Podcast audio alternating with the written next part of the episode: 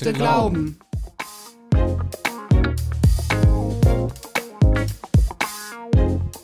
Ich fand es sehr aufregend, aber auch als Vorfreude. Es war irgendwie sehr intensiv. Ja, es lag irgendwie die ganze Zeit so ein Kribbeln in der Luft.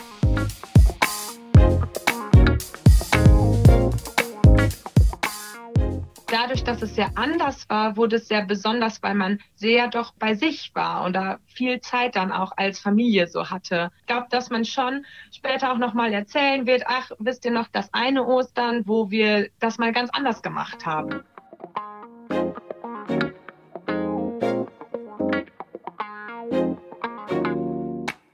Herzlich willkommen zu einer neuen Folge unseres Bistums-Podcasts Kannst du glauben? Ja, das Coronavirus, das hat die Menschen im Bistum Münster fest im Griff und auch die Abteilung Medien- und Öffentlichkeitsarbeit des Bistums. Unseren monatlichen Podcast, den können wir deshalb im Moment so in gewohnter Form nicht mehr aufnehmen.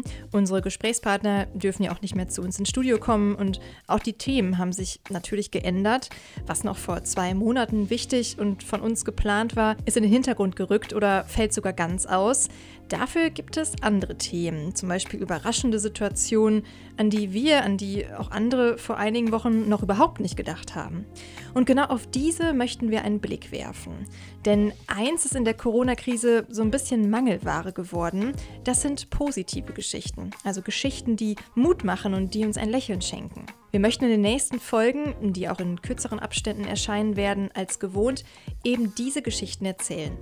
Wo gibt es Menschen, die inmitten von Corona wertvolle Erfahrungen machen und Positives zu erzählen haben? Da hören wir hin und nehmen euch dabei mit. Und vielleicht kennt ihr selbst jemanden, der die Corona-Krise gar nicht nur als Krise erlebt, sondern aufgrund von Begegnungen oder Projekten auch als Bereicherung ansieht. Wenn das so ist, dann macht uns gerne einen Vorschlag, wessen Geschichte wir noch erzählen können und schreibt uns eine Mail an rundfunk.bistum-münster.de. Münster mit UE. Heute ist mir telefonisch zugeschaltet Johanna Holtstegge. Die 22-Jährige studiert unter anderem Theologie in Münster und hat mit ihrer Familie auf ganz besondere Art und Weise Ostern gefeiert. Hallo Johanna. Hi. Diese Woche ist bei dir das Semester wieder gestartet. Wahrscheinlich in etwas anderer Form, als du das gewohnt bist, oder? Ja, genau. Also alles ist jetzt online, aber ich konnte mich relativ schnell reinfuchsen und alle haben uns eigentlich auch schnell informiert per Mail oder sind kulant, wenn man noch technische Probleme hat. Also es ist gar nicht so schlimm wie oder überfordernd, wie es sich im ersten Moment anhört. Bist du denn jetzt im Moment in deiner WG in Münster oder bei deiner Familie in Borken? Ich bin jetzt bei meiner Familie zu Hause. Leider ist mein Laptop abgestürzt und ich muss mir jetzt den Homeschooling-Laptop mit meinen Geschwistern teilen. Oh. Deswegen verbringe ich jetzt die Zeit mit viel Kooperationsbereitschaft mit der Familie. Aber Familie, du sagst es schon, das ist so ein bisschen das Stichwort. Also Ostern liegt ja schon ein paar Tage zurück, aber als Christen feiern wir das ja ohnehin 50 Tage lang bis Pfingsten. Das heißt, wir können da guten Gewissens nochmal so zurückblicken. Und zwar genau. darauf, wie du mit deiner Familie Ostern dieses Jahr gefeiert hast.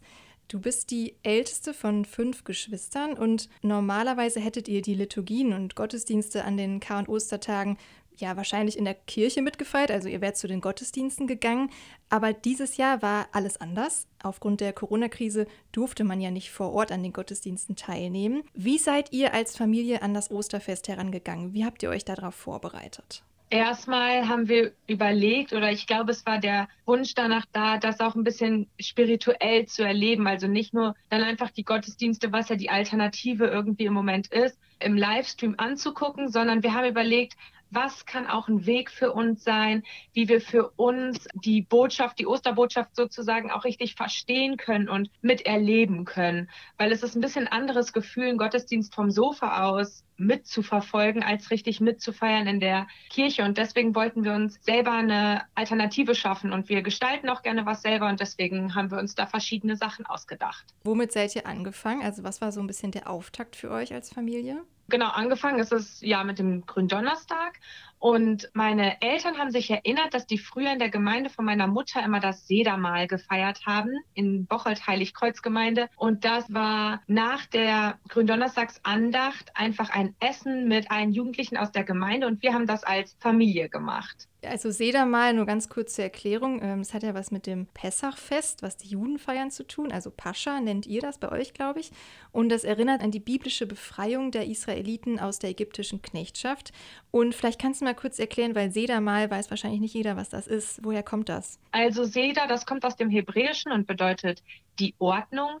Und das Sedermal ist ganz nah an der jüdischen Tradition. Also bei uns sah das dann konkret so aus. Wir saßen als Familie um einen Tisch und der war sehr festlich gedeckt. Also so, dass wenn man den Raum betritt, man schon so ein bisschen besonderes Gefühl bekommt. Und dann hatten wir alle ein Buch oder ein Textheft vor uns liegen. Und dann wird eigentlich in geordneter Reihenfolge ein bestimmte Passagen aus der Bibel gelesen und dann dazu bestimmte Sachen gegessen. Die jüngste aus der Familie also meine jüngste Schwester, hat immer eine Frage gestellt an den Hausvater, meinen Vater zum Beispiel, was ist eigentlich Pascha oder was ist eigentlich Matza oder warum trinken wir eigentlich Wein? Und mit Hilfe von Bibelstellen oder alten Texten wird es dann erklärt. Und was ist beispielsweise Matza? Das kannte ich jetzt auch noch nicht. Matza, die Frage ist, warum essen wir dieses ungesäuerte Brot? Es ist das Brot der Tränen, was naja, der ungesäuerten Teig mussten die Menschen, die Israeliten in Ägypten backen, bevor sie aus Ägypten befreit wurden. Und es war ungesäuert, weil sie keine Zeit hatten, die Nahrung richtig das gehen zu lassen und keine Nahrung für die Ausreise vorbereiten könnten, weil die ja sehr plötzlich geflohen sind. Mhm. Und das heißt, ihr hattet auf dem Tisch ungesäuertes Brot liegen. Was gab es sonst noch? Wir hatten ungesäuertes Brot, wir hatten Bitterkräuter, also ein bisschen Salat. Wir haben das auch ein bisschen für uns interpretiert. Also es gab ein bisschen Zwiebeln, Radieschen, aber schon so, dass man erstmal guckt, so, hm, würde ich jetzt nicht so als normale Mahlzeit vielleicht essen. Es gab auch Eier, Hummus und es gibt so ein Mousse, also Apfelmus, aber das wird rot gefärbt, mhm. damit es an das Blut erinnert. Und ihr habt das alles selber auch vorbereitet, also zubereitet? Ja, also meine Mutter hat den Großteil gemacht und wir haben versucht zu helfen, wo wir es konnten. Ja, sehr gut. Also Teamarbeit war auch da gefragt. Und äh, hat es auch geschmeckt? Also wenn ich mir jetzt gerade so rotes Mousse vorstelle, wie schmeckt sowas? Also es war schon ein bisschen komisch am Anfang, aber wir haben es dann einfach probiert und ähm, uns dann auch darüber ausgetauscht, wie uns das gerade schmeckt. Und vor allen Dingen sah es erstmal wenig aus oder wenn man dann so ein bisschen Kräuter hat und ein bisschen Brot und dazu Wein oder Traubensaft, denkt man gar nicht, dass das eine ganze Mahlzeit ist. Aber dadurch, dass man das so verteilt in Stückchen isst und dazwischen immer wieder ein bisschen Text aus der Bibel und ein bisschen Lieder ähm, in hebräischer Sprache oder auf Englisch haben wir manchmal gesungen, kam, ähm, zieht sich die Mahlzeit hin und am Ende hatten wir eigentlich alle das Gefühl, dass wir auch ganz gut satt geworden sind. Ihr habt euch damit ja so ein bisschen in die jüdische Tradition begeben. Da denke ich irgendwie auch an so bestimmte Symbole. Habt ihr das auch noch versucht darzustellen und das mit integriert? Ja, genau. Wir hatten einmal diesen einen siebenarmigen Leuchter. Also meine Eltern sind früher gerne nach Israel gereist. Wir waren auch einmal schon als Familie dort und deswegen haben wir ein paar Symbole auch zu Hause, zum Beispiel auch eine Kippa. Und wir haben auch einen Teller auf den Tisch gestellt, wo das Symbol aus Tapka, also wo die Brotvermehrung stattgefunden haben soll, fünf Brote und zwei Fische drauf abgebildet waren.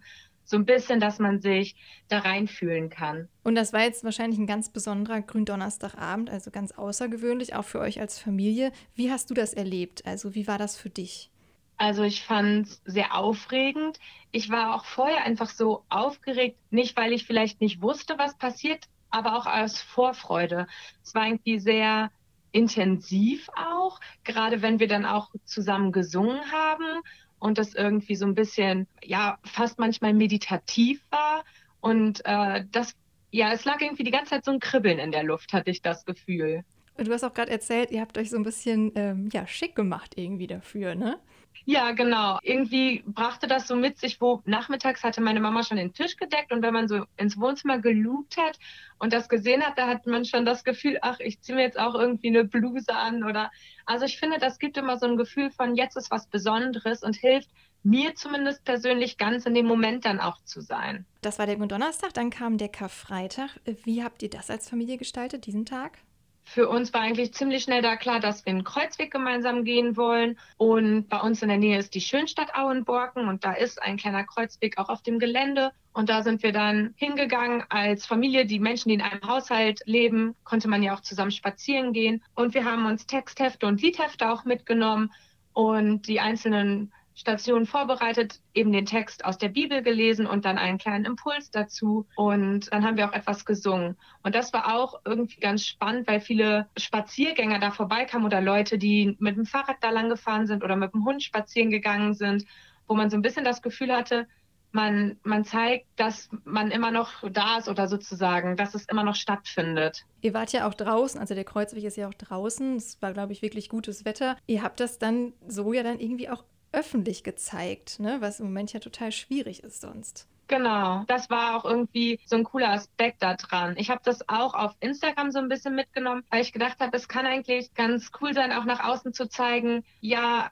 wir denken trotzdem daran, dass Jesus gestorben ist, auch wenn wir nicht in die Liturgie gehen können oder einen Kreuzweg mit der Gemeinde teilnehmen können. Für uns ist es trotzdem wichtig, Jesus auf seinem Leidensweg auch zu begleiten. Und dann kam der Kasamstag mit der Osternacht, was sonst ja eigentlich so das Highlight schlechthin ist, Ostern. War das dieses Jahr auch für dich das Highlight? Ja, es war schon ziemlich cool. Also wir haben auch einen Livestream geguckt. Es gab eigentlich verschiedene Livestreams, die man gucken konnte. Und wir haben auch ein bisschen diskutiert. Wer wollte lieber eine frühere Uhrzeit? Wer wollte lieber einen, einen anderen, aus einer anderen Stadt oder wie auch immer?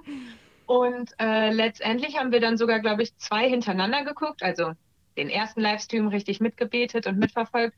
Und bei dem zweiten, der direkt im Anschluss kam, noch mitgesungen und schon Osterkörbchen für die Großeltern vorbereitet. Mhm. Genau. Ich glaube, es kam dann noch irgendwas danach, oder? Nach der Osternacht? Genau, wir sind in der ähm, Osternacht dann, das hatte ich auch auf Instagram gesehen, sozusagen aus ökumenischer Initiative, war eine Aktion mitgemacht, die Osterflashmob heißt, wo man aufgefordert worden war, die Botschaft, der Herr ist auferstanden, Jesus lebt, mit Straßenkreide auf die Straßen in der Stadt zu malen.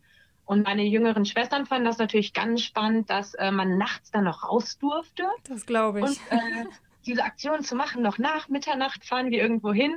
Und dann haben wir uns aufs Fahrrad gesetzt und haben ein bisschen Straßenkreide geschrieben an verschiedenen Stellen hier in Borken und sind dann auch noch zu meinen Großeltern gefahren um das auch bei denen vor die Haustür zu schreiben, weil wir die ja jetzt Ostern nicht sehen konnten und denen eine kleine Überraschung dort zu lassen. Genau. Tolle Aktion. Seid ihr währenddessen nachts noch jemandem begegnet, der sich gefragt hat, was macht ihr da gerade? Ja, wir sind einmal Jugendlichen begegnet.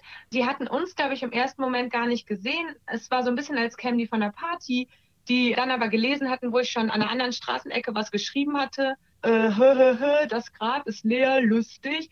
Und dann kamen die bei uns vorbei und haben uns gesehen, wie wir was geschrieben haben und haben dann gemerkt, dass wir das sind und haben uns dann ganz nett gegrüßt. Und ich glaube, einfach so ein Gedankenanstoß ist da passiert. Das war ganz spannend. Und ähm, wenn du jetzt nochmal so zurückschaust auf die K- und Ostertage insgesamt, wie fällt das Fazit aus für dich, aber auch für deine Familie? Ihr habt ja bestimmt darüber gesprochen. Es war halt sehr anders, als man es sonst kennt. Und es ist schon so, dass ich mich immer auf Ostern freue, auch nach der Osternacht noch die Freunde zu treffen, nach dem Gottesdienst oder so oder mit Leuten zu quatschen und ausgelassen zu sein und die Familie zu sehen. Und dadurch, dass es sehr anders war, wurde es sehr besonders, weil man sehr doch bei, bei sich war oder viel Zeit dann auch als Familie so hatte und dann auch gemerkt hat, wie der ein oder andere die Botschaft nochmal für sich versteht. Ich glaube, dass man schon später auch nochmal erzählen wird, ach, wisst ihr noch das eine Ostern, wo wir das mal ganz anders gemacht haben.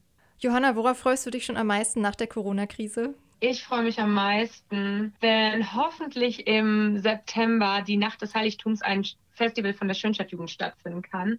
Ich bete im Moment so ein bisschen, dass es klappt. Wir wissen ja noch nicht, wie sich alles entwickelt. Mhm. Aber das wäre schon so ein ganz großer Wunsch, dass das stattfinden kann. Und dann bin ich auf jeden Fall mit volle Power dabei. Das war Johanna Holtstegge, Theologiestudentin aus Münster, die zusammen mit ihrer Familie in diesem Jahr Ostern auf besondere und kreative Art und Weise gefeiert hat. Für sie waren das intensive Momente, trotz der Corona-Krise. Ja, und wo wir schon bei positiven Momenten sind, wir möchten euch ab sofort immer am Ende der jeweiligen Podcast-Folge einen Gedanken zum Mitnehmen vorstellen. Matthias Albrecht aus Münster gibt uns darin einen kleinen Denkanstoß, einen mutmachenden Impuls, den auch ihr vielleicht in euren Alltag hinein mitnehmen könnt. Hier also unser Gedanke zum Mitnehmen. Achtsamkeit ist in den letzten Jahren ein echtes Geschäft geworden. Vom Management bis hin in die Krankenpflege hat man erkannt, dass es etwas bringt, wenn man auf sich achtet und sich selbst spürt. Als Christinnen und Christen haben wir darin auch eine lange religiöse Tradition. Mütter und Väter der frühen Kirche, heute würde man sie vielleicht besser als gebildete Nonnen und Mönche beschreiben, die haben schon sehr früh erkannt, Geist und Leib sollten besser nicht getrennt gedacht werden. Es gibt genug traditionelle Redewendungen auch in unserer deutschen Sprache, die das wissen. Etwa wenn man sagt, dass einem etwas im Nacken sitzt oder auf dem Herzen liegt. Es gibt Dinge, die lassen uns schwer werden, und diese Schwerkraft hält uns dann am Boden. Einfach könnte man dann jetzt sagen, okay, das blende ich aus, da muss ich durch, aber nö. Die Erfahrung zeigt, zumindest meine, es holt mich dann oft genug wieder ein. Und ruckzuck bin ich dann genervt, traurig, übellaunig oder sogar verspannt. Und vieles potenziert sich umso mehr in Situationen wie gerade jetzt, wo man nicht die üblichen Taktiken anwenden kann, um abzuschalten oder sich aus dem Weg zu gehen. Mir hilft es dann oft, mir bewusst zu machen, was da gerade in mir vorgeht. Jede und jeder hat Gefühle. Und manchmal haben diese Gefühle mich ziemlich im Griff, sogar körperlich. Ich versuche das ernst zu nehmen. Ich bin ein Mensch und das sind Bauteile meiner Existenz. Manchmal habe ich Angst, freue mich, bin traurig oder genervt. Wenn ich es dann schaffe, innerlich einen Schritt zurückzugehen und zu schauen, was da auf der Gefühlsebene bei mir los ist, kann mir das helfen, mich besser zu verstehen.